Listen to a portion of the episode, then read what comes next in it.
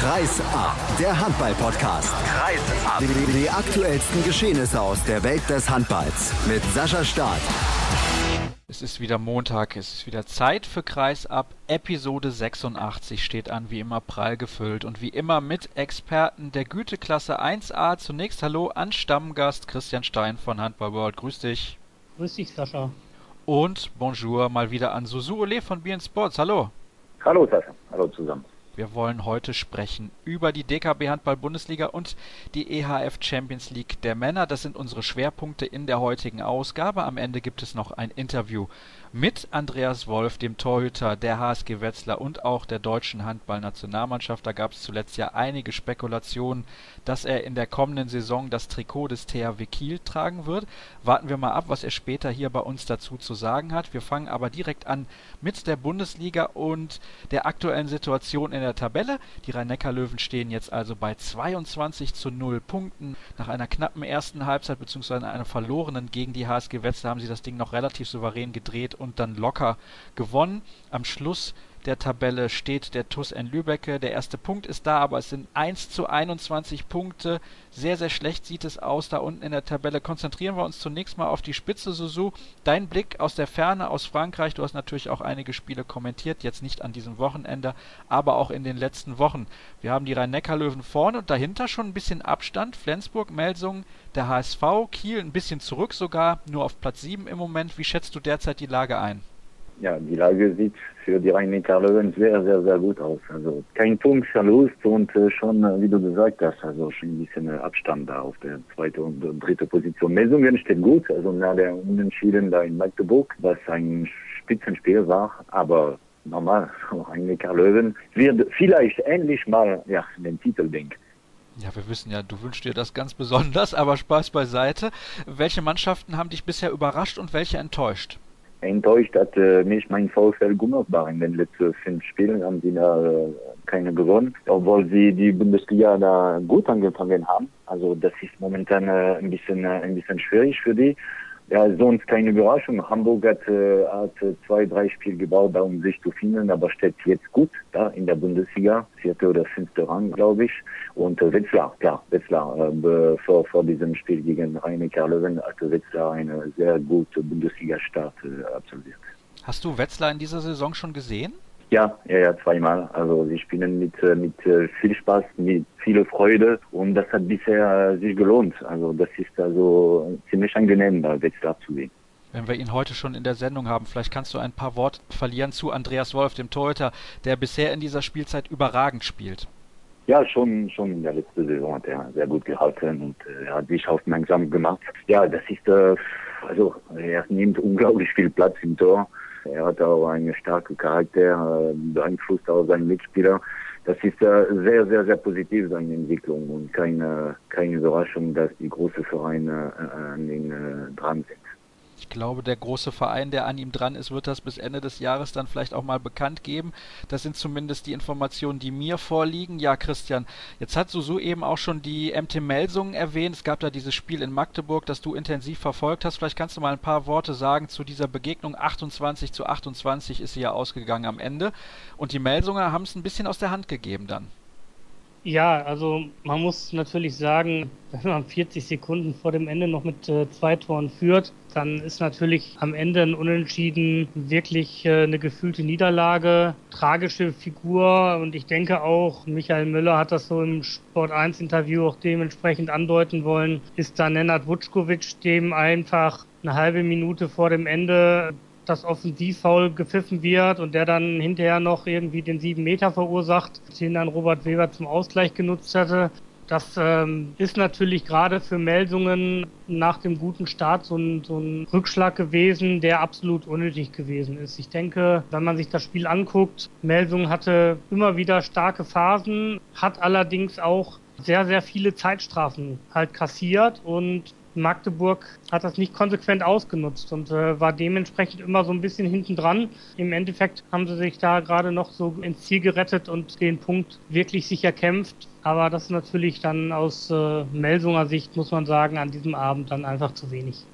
Also dann doch nicht leistungsgerecht, dieses Unentschieden? Ähm, ja, ein Ergebnis ist ja immer im Endeffekt leistungsgerecht. Ähm, es ist natürlich so, äh, Magdeburg hat da versucht, alles oder nichts im, im Endeffekt zu spielen und äh, diese, diese offene Deckung, wie man das dann halt machen muss, wenn man eine halbe Minute vor Abpfiff mit einem Tor zurückliegt. Aber es ist schon so, dass tendenziell der Sieg für Melsungen über die gesamte Spielzeit greifbarer war, als es das für Magdeburg war. Die MT Melsung hat übrigens jetzt zwei Heimspiele, zumindest in der Bundesliga. Im Pokal geht es auswärts nach Hannover am Mittwoch, aber wir haben das Heimspiel gegen den BHC am 31. Oktober. Dann nach dem Supercup bzw. der Länderspielpause gibt es ein Heimspiel gegen Frisch auf Göppingen, ein Auswärtsspiel in Baling. Hm, also gar nicht so extrem schwer, zumindest auf dem Papier. Und dann gibt es das Topspiel am 21. November gegen die Rhein-Neckar-Löwen zu Hause in Kassel. Da wollen wir da mal sehen, ob wir das dann zumindest im Fernsehen sehen können. Denn leider, das andere Spitzenspiel von gestern konnten wir nicht verfolgen. Das der Rhein-Neckar-Löwen gegen Wetz, das wäre auf jeden Fall interessant gewesen. Aber dieses Spiel war auch sehr, sehr spannend. Was hat dir denn nicht gefallen beim SC Magdeburg?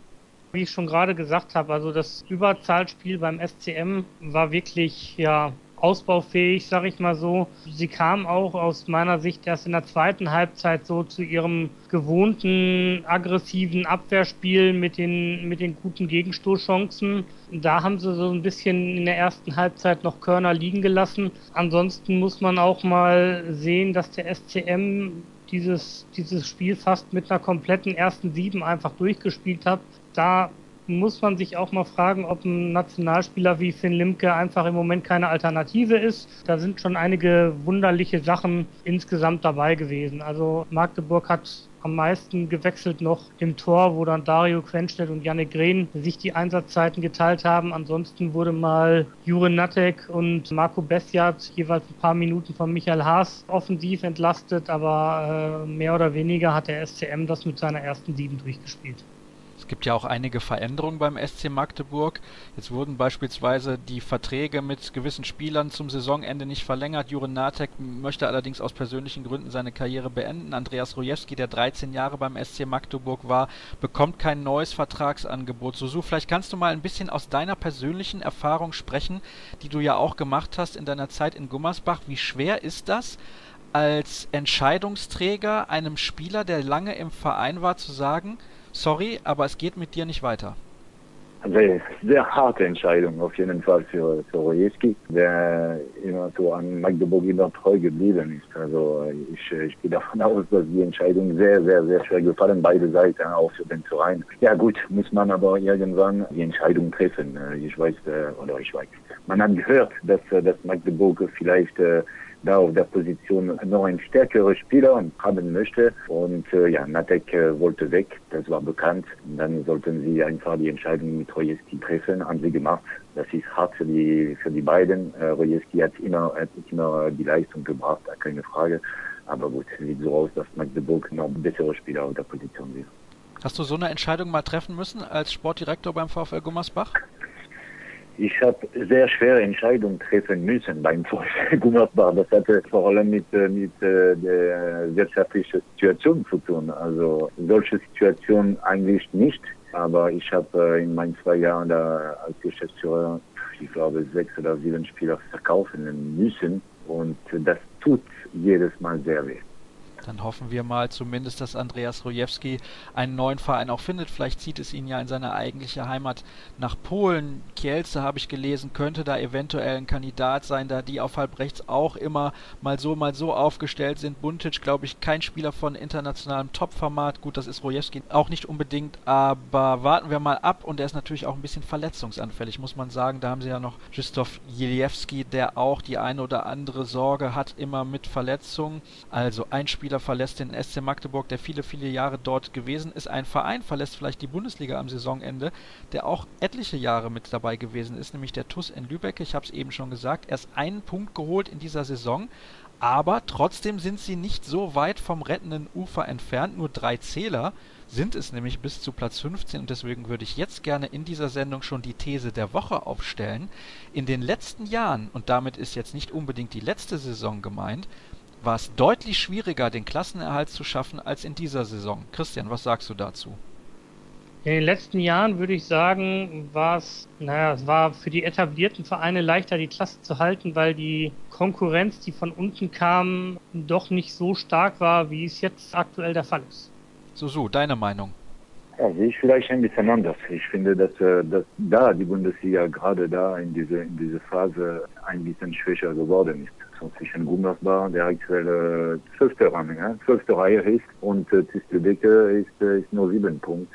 Das ist nicht so viel. Das wird extrem schwer, da raus äh, aus dieser Geschichte zu, zu kommen. Für Lübecke ist, da, äh, ist das auch sehr, sehr schwierig. Also für Goran äh, Susan ein Punkt ja, aber gut, die sollten auch die beiden Punkte mitnehmen. Dieses Spiel haben sie nicht geschafft. Gut, das wird eng. So, das wird eng bis, äh, bis Ende der, der Saison, glaube ich. Und ich glaube, die fünf, sechs aktuell letzte Mannschaft werden mit dem, äh, mit dem Abstiegsgefahr zu tun haben.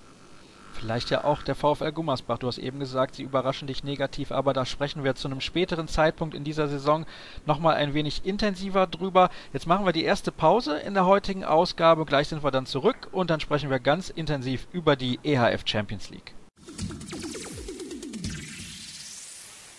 Weiter geht's in Episode 86 von Kreis ab. Meine Gäste sind nach wie vor Christian Stein von Handball World und Susu Ole von BN Sports aus Frankreich. Und die beiden haben am Wochenende sehr viel ERF Champions League geguckt, deswegen sprechen wir jetzt auch ein bisschen ausführlicher darüber. Die SG Flensburg-Handewitt, Christian, konnte in Plotzk in Polen mit 34 zu 30 gewinnen. War die Leistung auch entsprechend eines Sieges würdig? Ja, insgesamt muss man schon sagen, dass die SG sich da diesen Auswärtssieg verdient hat. Wenngleich man auch sagen muss, letztendlich waren es nur zwei starke Phasen, jeweils zum Ende der jeweiligen Halbzeit, wo Flensburg dann einfach wirklich dominant aufgetreten ist. Also es war über weite Strecken eigentlich ein sehr, sehr ausgeglichenes Duell. In den letzten vier Minuten der ersten Halbzeit macht Flensburg vier Tore in Folge. Die haben sie dann in der zweiten Halbzeit aber auch in ein paar Minuten wieder verspielt, hatten dann Probleme mit der offensiven 3-2-1 von Plotz und zum Schluss waren es dann wirklich auch äh, aus meiner Sicht äh, im Angriff dann Holger Lahndorf und Rasmus Lauge, die so die Verantwortung übernommen haben und wirklich diesen wichtigen ersten Auswärtserfolg in dieser Saison dann äh, sichergestellt haben. Aber Holger Glandorf erfolgreich gegen eine 3-2-1-Deckung ist ja eigentlich nicht unbedingt sein Spiel. Ja, wobei man natürlich auch bei Holger Landorf sagen muss, er geht natürlich immer gerne bekanntlich dahin, wo es auch weh tut. Und wenn er dann diese, diese Lücken da sieht, das kam ihm dann insgesamt zu Pass. Bevor Plotzk auf diese 3-2-1-Deckung gegangen ist, hatte Flensburg da eigentlich offensiv wenig Probleme, weil man dann einfach mit den schnelleren Spielern ja einfach schneller auf den Beinen war und die Abwehr von Plotzk eigentlich zu unbeweglich, zu statisch da agiert hatte. Wie viel hat Kentar Mahé gestern gespielt?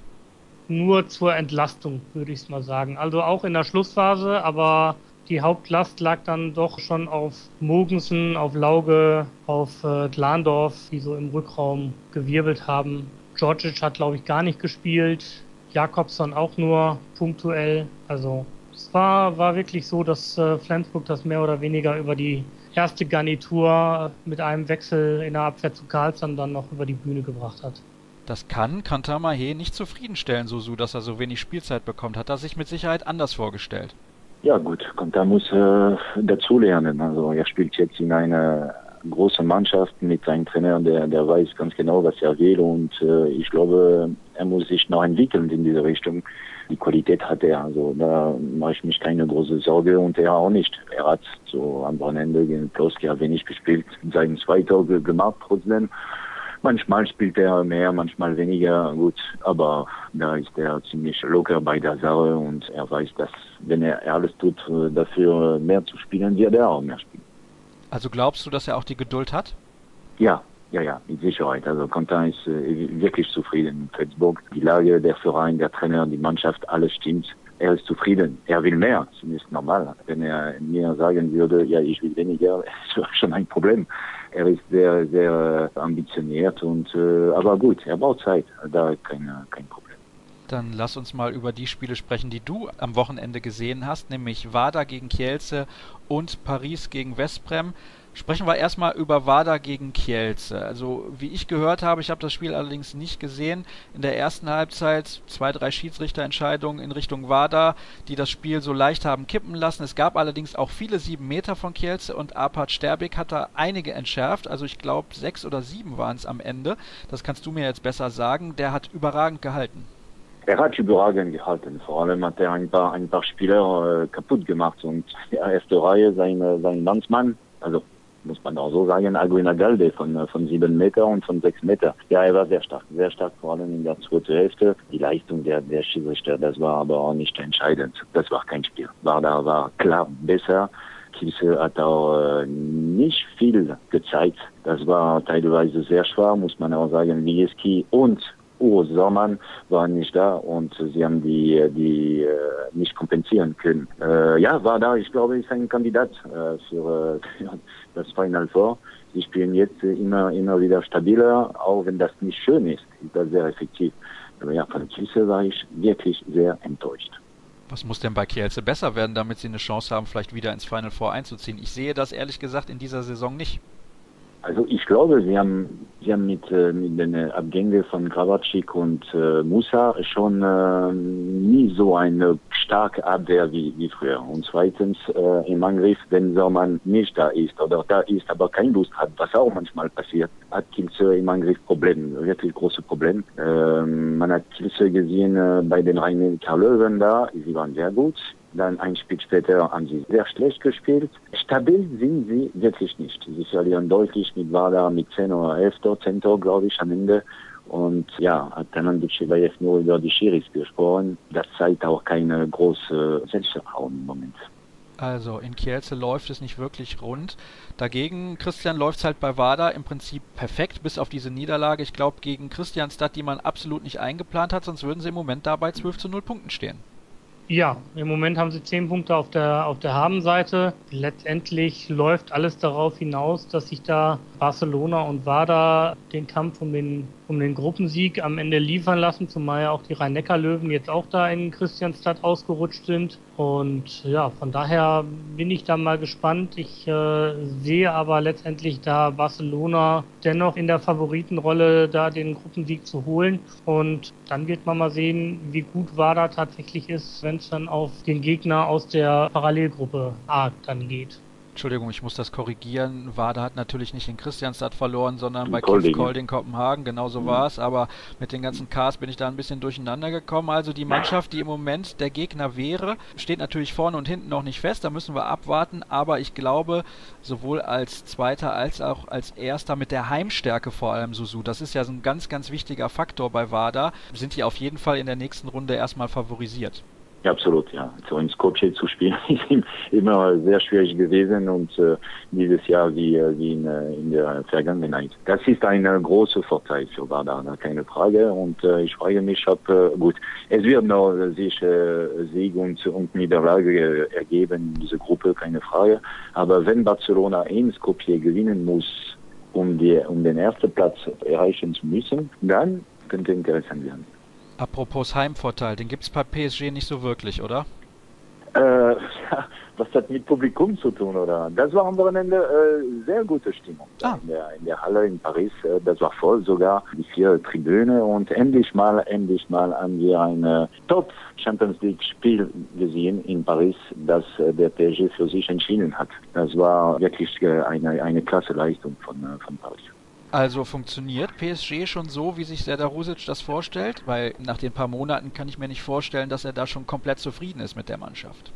Nee, aber gut, man kennt äh, Nokasan Darusic. Er wusste ganz genau, wo er weiß immer noch, wo er hin will. Am Anfang hat er auch die Situation mit seinem schnellen Spiel und schnellen Entscheidungen in, in, in Angriff hat er wirklich forciert und das war für ein paar Spieler nicht äh, selbstverständlich. Äh, nur steigt der PSG seit Wochen wirklich deutlich und äh, das ist schon nicht schlecht, was sie äh, zeigen können. Gestern war, wie gesagt, eine, eine Top-Leistung von Paris, nicht nur von Paris. Also das Spiel war insgesamt sehr gut mit viel Engagement mit rote Karte, mit Verletzung, also alles, was äh, in ein Top Champions League Spiel äh, gehört. Und äh, ja, mit ein bisschen Glück am Ende hat Paris gewonnen, aber war schon sehr, sehr gut, was sie geliefert haben.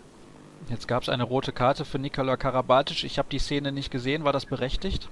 Gut, die Situation ist klar. Äh, er gibt äh, Slitkovic einen äh, im, im, Gesicht, äh, dann, dann soll man einfach äh, entscheiden, zwei Minuten oder, oder rote Karte, aber die rote Karte ist überhaupt kein Skandal. Und bei Westbrem auf der anderen Seite hat man deutlich gemerkt, dass zwei Linkshänder fehlen von absolutem Top-Niveau mit Laszlo Natsch und Christian Zeitz. Oder hattest du den Eindruck, dass die Mannschaft das eigentlich ganz gut kompensieren kann? Ja, nicht nur die beiden haben gefällt, sondern eher Naji war gestern als Co-Trainer und Zeitzi war nur als, als Zuschauer. Aber Gulias hat sich auch einen Tag vor dem Spiel verletzt, allein beim Sitzen. Und äh, er, ja, er könnte normalerweise nicht spielen, hat er gespielt, aber ganz ehrlich gesagt hat er auch nicht seine beste Tage erlebt. Gestern er hat sogar den äh, letzten Ball verloren, wo Westbrem da noch die Möglichkeit äh, auszugleichen zu können. Er hat den Ball verloren, Baraché hat einen Stoß gemacht und Tor gemacht und das war's. Bei Westbrem haben zwei, äh, zwei Spieler da überragend äh, gespielt. Erstmal Mirko Alilovic hinter war also klasse und äh, Aaron Palmarsson ähnlich. Aaron Palmarsson hat äh, genial gespielt. Das ist ja auch ein super Spieler, wenn er denn fit ist. Er hat ja häufig leider gesundheitliche Probleme. Christian, wenn wir jetzt dann mal auf die Tabelle schauen, Paris mit 10 zu 2, dahinter Westbrem mit 9 zu 3 und dann auf einmal trotzdem der THW Kiel, der ja so schlecht in die Saison gestartet ist, wie alle gesagt haben, mit 8 zu 4 Punkten und Flensburg ebenfalls mit 8 zu 4 Punkten, sieht dann doch jetzt so aus, als wäre Platz 1 bis 4 völlig offen in dieser Gruppe, wo vorher alle gesagt haben, Westbrem ist der Favorit. Westbrem hat natürlich jetzt auch noch ein paar Heimspiele, wo sie da problemlos den Gruppensieg noch äh, eintüten können. Eine knappe Niederlage in Paris ist jetzt, jetzt auch nicht das äh, Schlechteste, ähm, was man auf der Habenseite haben kann. Ähm, wenn man letztendlich das Heimspiel mit drei Toren gewinnt, dann ist man im Direktvergleich schon mal vor PSG. Von daher sehe ich Westbrem weiterhin als Favoriten in der Gruppe. Sie haben das Heimspiel gegen den THW natürlich auch entsprechend knapp gewonnen. Flensburg sehe ich da nicht in dieser Lage, um Platz 1 auf Dauer zu kämpfen und glaube auch, dass die, die Belastung in der Bundesliga sich auf Dauer für beide Mannschaften nicht auszahlen kann. Dann tippen wir doch einfach mal zum Abschluss der Expertenrunde in der heutigen Sendung von Kreis ab. Wer gewinnt denn die Gruppe A? PSG, Westbrem, Kiel oder Flensburg, Susu? Westbrem. Christian. Da schließe ich mich an. Und in Gruppe B, ist der Tipp Wada oder Barcelona? Barca. Auch da möchte ich nicht widersprechen. Gut, also, dann haben wir das auch geklärt, wer diese Gruppen gewinnt und in ein paar Monaten schauen wir dann mal, ob ihr recht behalten habt. Ich bedanke mich auf jeden Fall für eure Zeit recht herzlich. Das soll es erstmal gewesen sein. Kurze Pause noch und dann begrüße ich den Nationaltorhüter der HSG Wetzlar, Andreas Wolf, zum Interview der Woche. Auf geht's in den letzten Take und das bedeutet wie immer, es ist Zeit für das Interview der Woche. Heute zu Gast ist so etwas wie der Mann der Stunde, zumindest zwischen den Pfosten der DKB Handball-Bundesliga und auch der deutschen Handballnationalmannschaft. Er bringt derzeit überragende Leistungen, das kann man glaube ich so sagen. Und heute wird er uns hoffentlich erklären, woran das denn genau liegt. Andreas Wolf von der HSG Wetzlar ist bei mir. Hallo. Guten Morgen. Ja, bevor wir aber auf dich persönlich zu sprechen kommen, wollen wir heute kurz zurückblicken auf das Topspiel des Wochenendes. Ist leider nirgendwo zu sehen gewesen, aber das nur am Rande. Ihr habt gestern bei den Rhein-Neckar-Löwen gespielt und gerade in der ersten Halbzeit eine sehr, sehr gute Leistung gebracht. Da stand es 11 zu 10 nach den ersten 30 Minuten. Dann haben die Löwen einen Gang hochgeschaltet und am Ende relativ souverän gewonnen. Wie bewertest du die Partie insgesamt? Ja, insgesamt ist natürlich eine Acht-Tore-Niederlage auch bei den Rhein-Neckar-Löwen enttäuschend. Also vor allem, wenn man sich die erste Halbzeit anschaut, in der wir wirklich sehr gut gespielt haben, diszipliniert im Angriff agiert haben und sehr stark gedeckt haben. Es ist doch wirklich traurig, wenn man sich dann vor Augen führt, dass wir die zweite Halbzeit mit neun Toren verlieren und noch sieben Tore erzielen und dabei 16 kassieren. Und ich denke, das ist auf jeden Fall ein Dämpfer für die Euphorie der letzten Wochen gewesen. Ist euch am Ende die Kraft ausgegangen oder was war aus deiner Sicht der Hauptgrund für den Einbruch in der zweiten Hälfte? Ah, ich denke, das einfach so eine Kopfsache war. Ich meine, wenn man gegen die Großen führt, dann glaubt man immer an seine Chance, dann, äh, dann hat man die Überraschung vor Augen und wenn man dann auf einmal zwei, drei Tore hinten liegt, auch, ich sag mal, durch unglückliche Schiedsrichterentscheidungen nicht gerade begünstigt, dann, äh, dann sieht man schon seine Fälle davon schwimmen, dann ist die Stimmung äh, schlechter, dann ist der Kopf gesenkt und dann verliert man seine Konzentration und äh, dann haben wir eben solche Mannschaften wie die Löwen die Klasse, das Spiel dann in der Phase zu entscheiden. Wie sehr ist denn der Kopf bei dir aktuell noch gesenkt? Denn du hörst dich schon so an, als würde dir das richtig auf den Sack gehen, um es mal auf gut Deutsch zu formulieren.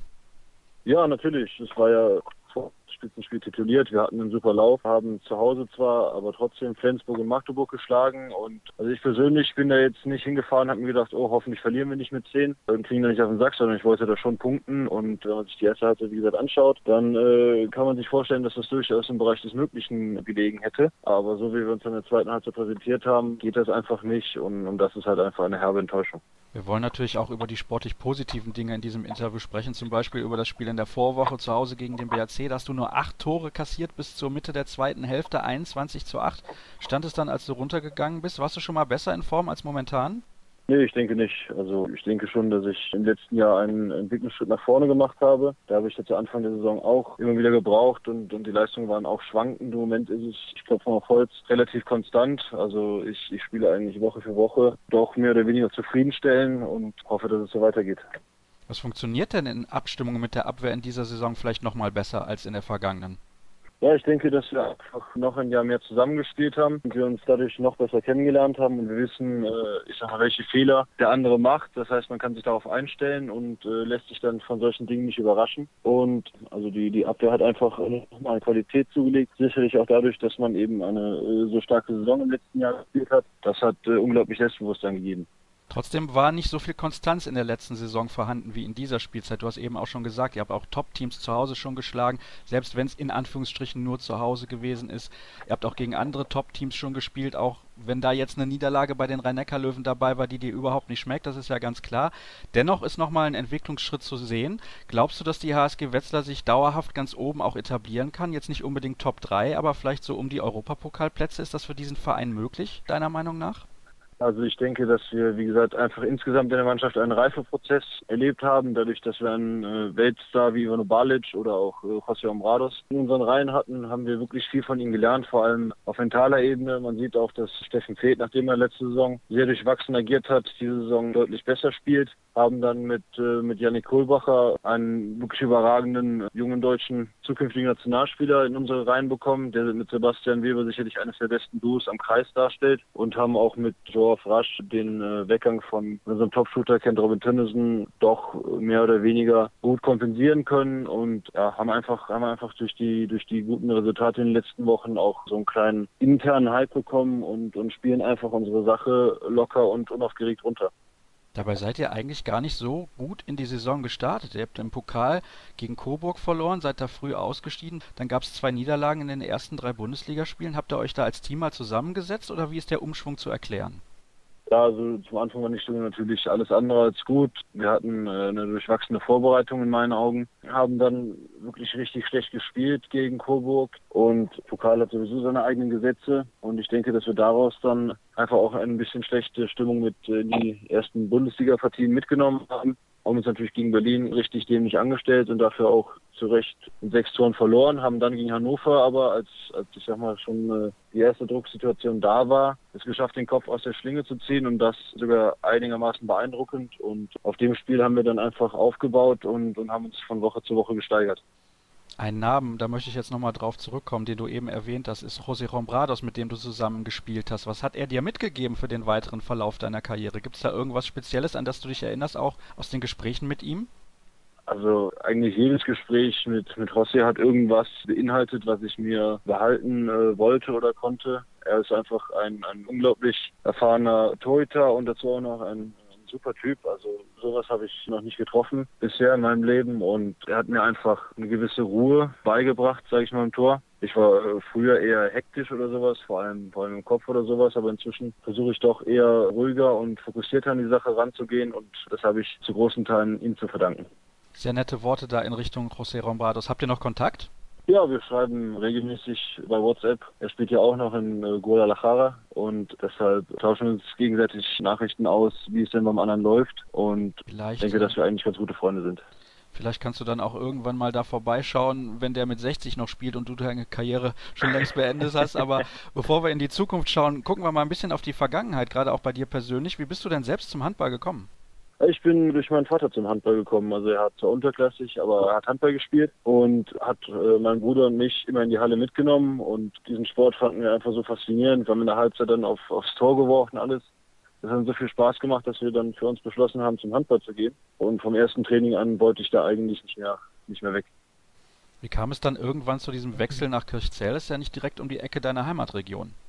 Nee, das äh, war, ich hatte kurzes Gastspiel bei der Jugendnationalmannschaft, war da ein, zwei Lehrgänge dabei. Und da hat der damalige Trainer Frank Hansel mich kurzzeitig entscheidend für ein großes Talent gehalten und hat mich Dr. Fabian, František Fabian empfohlen. Der hat mich dann zu einem äh, Probetraining in Großwaldstadt eingeladen, wo er und auch Gottfried Kunz zugeschaut haben. Und die beiden waren angetan von dem, was ich da geboten habe. Und vor allem Gottfried Kunz hat alles Mögliche in die Wege geleitet, dass ich den Weg nach Fichzell gehen konnte. Und für mich gab es auch nichts zu überlegen und hat natürlich sofort zugesagt, als sich die Tür geöffnet hat.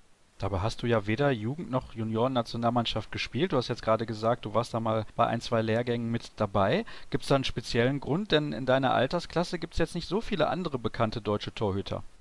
Ja gut, also es ist ja tendenziell so, dass, dass man, man der Jugend und Junioren ein gewisses Niveau hat. Ich hatte jetzt das Pech zum Beispiel, dass ich äh, auch im Junioren-Jahrgang war und die Entwicklung kommt ja einem im, im Regelfall erst so mit, mit 18, 19, wo sich dann herauskristallisiert, wie gut ein Spieler wirklich wird. Und ich meine, die Konkurrenten, die damals die Position Torhüter bekleidet haben, sind äh, Nils Dresrusse, der spielt in Lemgo erste Liga, also auch kein schlechter. Und die anderen beiden waren, glaube ich, Robert Wetzel und Oliver Krechler, die spielen jetzt beide in der zweiten Liga. Also es ist auch nicht so, dass, dass da miserable Torhüter auf der Position gestanden hätten. Aber insgesamt hat es vielleicht einfach dann ein bisschen an Bekanntheit gefehlt oder, oder auch an Unterstützung, weil zum Beispiel der Frank Hansel mit mir dann nicht so zurechtkam, wie er sich das vielleicht gewünscht hat. Und dann hat sich das einfach nicht mehr ergeben.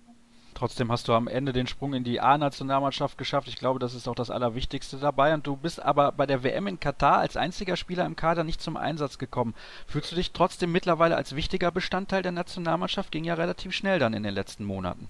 Aber gut, zum wichtigen Bestandteil fehlt natürlich noch einiges. Da wird abzuwarten, wie meine, meine Rolle jetzt im, im nächsten Lehrgang beispielsweise sein wird. Ich meine, äh, Nummer drei ist man jetzt nicht der Heilsbringer in einer Mannschaft, ja. Aber falls jetzt der Trainer dann doch vermehrt auf mich setzen sollte, würde mich das natürlich freuen und ich würde dann auch versuchen, das Vertrauen, das er in mich setzt, ich meine, er nominiert mich ja auch inzwischen zu jedem Jahrgang dann zurückzuzahlen. Ich glaube, das hat zuletzt auch ganz gut geklappt, zum Beispiel bei diesem Qualifikationsspiel in Spanien, auch wenn es da eine Niederlage gab. Trotzdem, die Aussichten für dich sind, glaube ich, nicht die allerschlechtesten. Wir kommen zu den Hörerfragen in diesem Interview und es gibt ein paar interessante, die sich vor allem um deine Zukunft drehen, denn da gibt es viele Spekulationen. Wann wird es denn dazu von deiner Seite eine Aussage geben? Bis wann willst du dich entschieden haben?